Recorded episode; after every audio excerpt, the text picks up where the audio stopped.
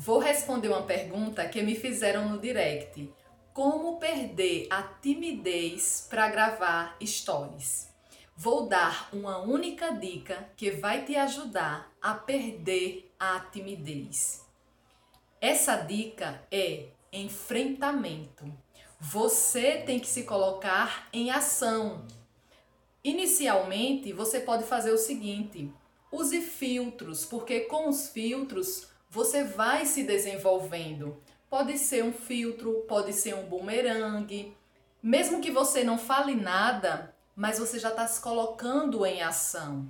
E quando você se coloca em ação, a coisa flui.